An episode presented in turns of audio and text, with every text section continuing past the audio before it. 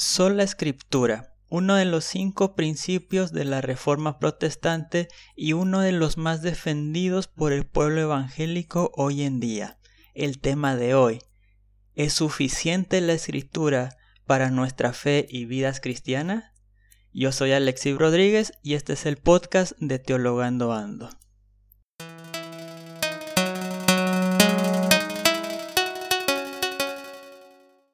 ¿Qué tal amigos de Teologando Ando? El día de hoy con un tema con el que quiero dejar más preguntas que respuestas. La sola escritura. Como todos sabemos, hay cinco principios fundamentales de la Reforma llamadas las cinco solas. Solo Cristo, solo gratia, sola fide, sola escritura y sola y gloria de Dios, o solo la gloria de Dios. Dentro de todas estas, la que ha marcado la pauta en la interpretación evangélica es la de la sola escritura. Lo que quiere decir sola escritura es que la escritura se puede interpretar por sí misma, los pasajes más complicados se interpretan a través de los pasajes más sencillos y toda doctrina y toda práctica de la iglesia tiene que basarse solamente en lo que diga las escrituras. Es decir, se está poniendo en polémica, sobre todo en la reforma, contra la autoridad de la iglesia, contra la autoridad obviamente del mandatario de la iglesia, pero sobre todo contra la autoridad de la tradición. Lo que van a decir los reformadores es no es necesaria la tradición, no son necesarios los padres de la iglesia para interpretar la Biblia porque ésta puede ser interpretada por cualquier persona a través del Espíritu Santo. ¿Es esto correcto? ¿Cuáles son las consecuencias prácticas y cuáles son los peligros y cuáles son las ventajas de la doctrina o del principio de la sola escritura? De eso quiero hablarles un poco y quiero también por lo menos levantar algunas incertidumbres, algunas dudas, para que cada uno podamos reflexionar desde nuestra fe y desde nuestra práctica. Primeramente, ¿cuáles son las grandes ventajas de la doctrina de la sola escritura, del principio de la sola escritura? ¿Qué fue lo que nos aportó la reforma siendo fieles a este principio. Yo creo que el gran aporte que hace la Iglesia a través de la sola escritura es que la Biblia se puso al alcance del pueblo. A partir de este principio se traduce la Biblia para todos, se sale del latín, se trae primeramente al alemán y después a los demás idiomas ya tenemos en casi todos los idiomas del mundo la Biblia para que todo aquel que lo desee puede leerla y puede interpretarla.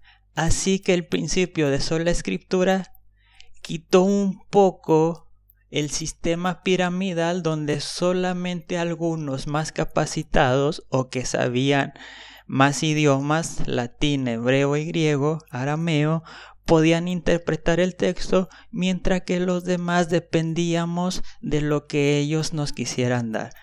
Esta es la gran ventaja de que la Iglesia reformada haya defendido con sudor y sangre el principio de la sola escritura en contra de la tradición o de lo que se tenía como tradición en ese momento. Ahora bien, yo creo que tenemos primeramente que definir ciertos conceptos. ¿Qué es escritura? Pero sobre todo, ¿qué es tradición? Cuando hablamos de tradición en el ámbito evangélico, muchas veces lo consideramos como cosa del demonio, y siempre decimos la diferencia entre evangélicos y católicos es que nosotros tenemos la Biblia y ellos tienen la tradición. Como si nosotros no tuviéramos tradiciones, que muchas de ellas son muy malas y algunas de ellas son válidas y hay que seguir teniéndolas. Algunas celebraciones, algunas partes de nuestra liturgia son tradiciones que no pueden ser sacadas del texto bíblico. ¿Qué es la tradición? Hay muchas formas de entender la tradición, pero al hablar de interpretación bíblica y al hablar de la tradición, tenemos que remitirnos hasta los padres de la iglesia y vamos a llegar a uno de los primeros apologistas cristianos que sería Ireneo. Ireneo escribe contra los gnósticos, las sectas gnósticas, que ya lo hablaremos después, como estos gnósticos creían que el Antiguo Testamento era otro Dios diferente al del Nuevo Testamento. Hay diferentes tipos de gnósticos claramente.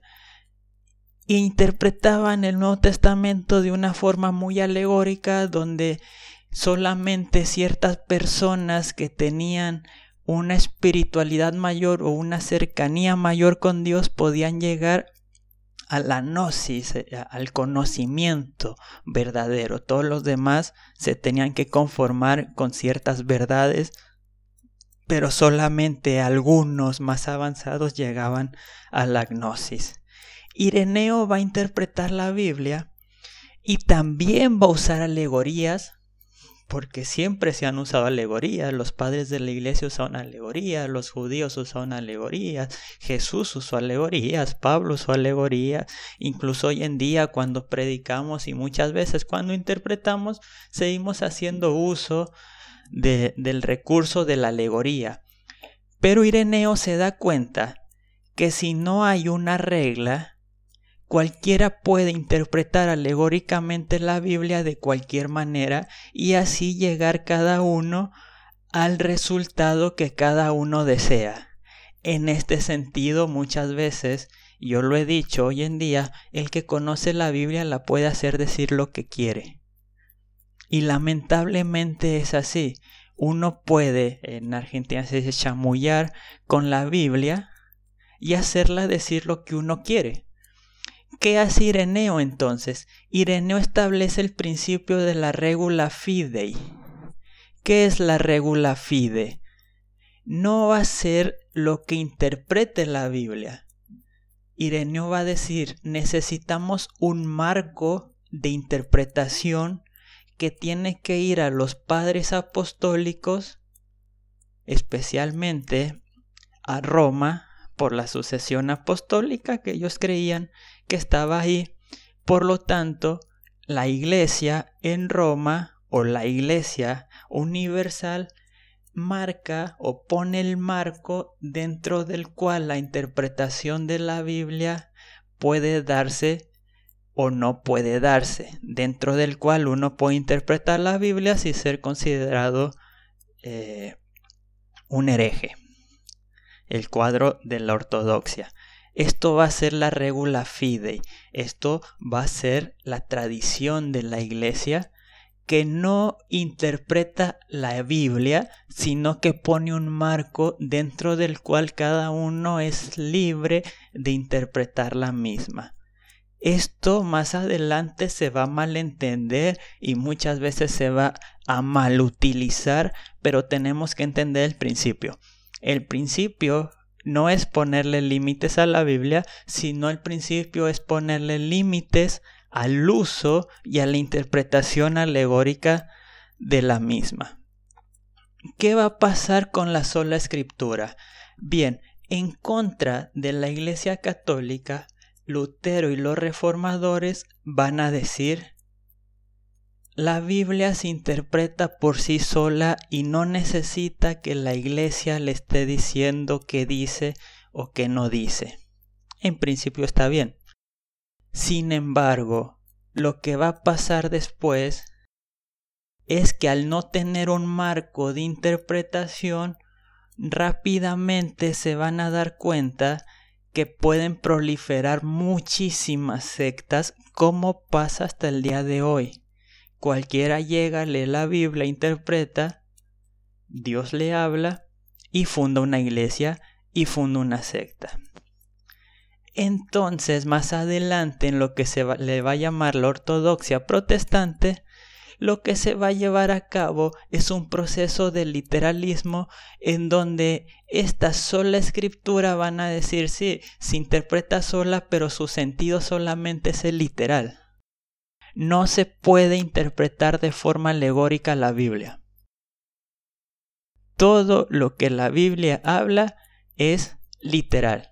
Y así vamos a caer en un literalismo es bastante infantil, bastante inocente, que va a defender cosas que simplemente no se pueden defender y que sigue hoy incluso en algunos movimientos fundamentalistas, tanto católicos como protestantes, sobre todo en Estados Unidos y muchas veces en Latinoamérica, gracias a los misioneros y gracias a las escuelas norteamericanas que han venido intentando enseñar o evangelizar, entre comillas, por no decir conquistar y dominar al cristianismo en Latinoamérica.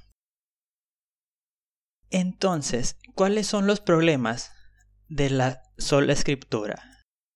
Primero, es que no toma en cuenta la realidad de la iglesia. El principio de la sola escritura nos puede llevar a un individualismo total en el que yo me puedo relacionar con Dios solamente a través de la oración y la lectura de mi Biblia y no necesito a la comunidad para entender la escritura cuando un principio de interpretación tiene que ser el comunitario. La Biblia se interpreta así sola, pero se interpreta dentro de la comunidad. Y esta comunidad no solamente es la que está presente, sino que tenemos que tener en cuenta que la Iglesia Universal no somos solo los que estamos reunidos en un lugar, sino que son todos aquellos que han creído en Cristo a través de la historia. Por eso un principio de interpretación es que si tú te das cuenta de algo que en dos mil años nadie se ha dado cuenta, probablemente tú estés equivocado. Y no es que Dios te habló de una manera diferente, porque la Biblia tiene que ser interpretada dentro de la iglesia. Un ejemplo de esto sencillamente son los cánones. ¿Cómo podemos defender nuestro canon sin la autoridad de la iglesia? La iglesia define cuáles son los libros que tienen autoridad. ¿Y cómo lo define? Por historia. Por aquellos libros que la misma iglesia ha considerado a través de los años autoritaria.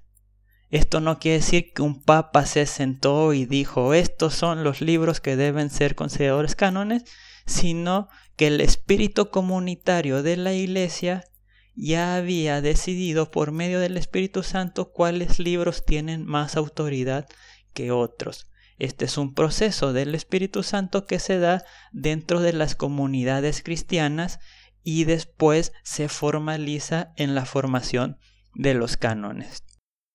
Otro problema de la sola escritura claramente es que nos lleva a la formación de sectas este mismo individualismo, esta interpretación fuera de la comunidad, hace que cualquiera puede fundar su propia iglesia y cualquiera puede decir es que yo interpreto la Biblia y la Biblia dice esto, cuando toda la iglesia dice que no es así. ¿Cómo decirle a alguien que está mal cuando él está interpretando literalmente el texto? Y detrás de esto viene el problema más grande que es el literalismo que lleva fundamentalismos que hace caer a la Biblia en un texto fantasioso, en un texto ingenuo y en un texto fuera de toda realidad para el día de hoy. Entonces, si bien el principio de sola escritura ha servido para que cada uno de nosotros tenga acceso al texto bíblico, no debemos interpretar este principio como un permiso para salir de la interpretación de la comunidad. La Biblia tiene que ser interpretada en comunidad. No es suficiente por lo menos para mí, queda justamente a que cada uno reflexione, cada uno piense, no es suficiente la Biblia por sí sola, sino que es necesaria la comunidad de creyentes para interpretarla. Esto no quiere decir que no puedas hacer tu devocional tú solo o que no puedas interpretar la Biblia tú solo, pero quiere decir que cada doctrina fundamental de la iglesia cristiana sale de la Biblia, pero pasa a través de la comunidad para establecerse como una doctrina fundamental. Así, por ejemplo, no podemos hablar de que con la Biblia sola podemos confirmar una doctrina como la Trinidad, la cual no se menciona en la Biblia, pero a base de interpretaciones y a base de tradiciones podemos llegar a la conclusión de que la Trinidad es un dogma necesario y un dogma fundamental de la Iglesia cristiana. ¿Qué creen ustedes? con la Biblia sola podemos llegar a conclusiones y a todas las conclusiones sobre los dogmas cristianos y sobre la práctica cristiana o es necesario echar un vistazo a las tradiciones y es necesario escuchar también a los que están a nuestro alrededor, a los que pasaron antes y también saber que nos van a escuchar los que vengan después de nosotros. Esto es el marco interpretativo. ¿Cuál es tu marco interpretativo de la Biblia? ¿Eres tú mismo? ¿O es una comunidad? ¿O es la iglesia universal? Se los dejo a todos para reflexionarlo. Yo también lo sigo reflexionando y es un tema que me apasiona como biblista, es un tema que me apasiona porque a mí me gusta hacer mi interpretación, me gusta hacer mi exégesis y desde los métodos más científicos muchas veces dejamos de fuera la tradición y la práctica de la iglesia en general. Esto es todo por hoy, les doy gracias por tomarse el tiempo de escuchar, les pido por favor que si quedó alguna duda, que ojalá hayan quedado dudas, se puedan comunicar, puedan seguirme en las redes sociales Teologando Ando en Instagram y en Facebook o a mi cuenta personal de Twitter alexeib03 y mi blog alexirodriguez.com. Muchas gracias por escuchar esto, un abrazo para todos, quédense en casa.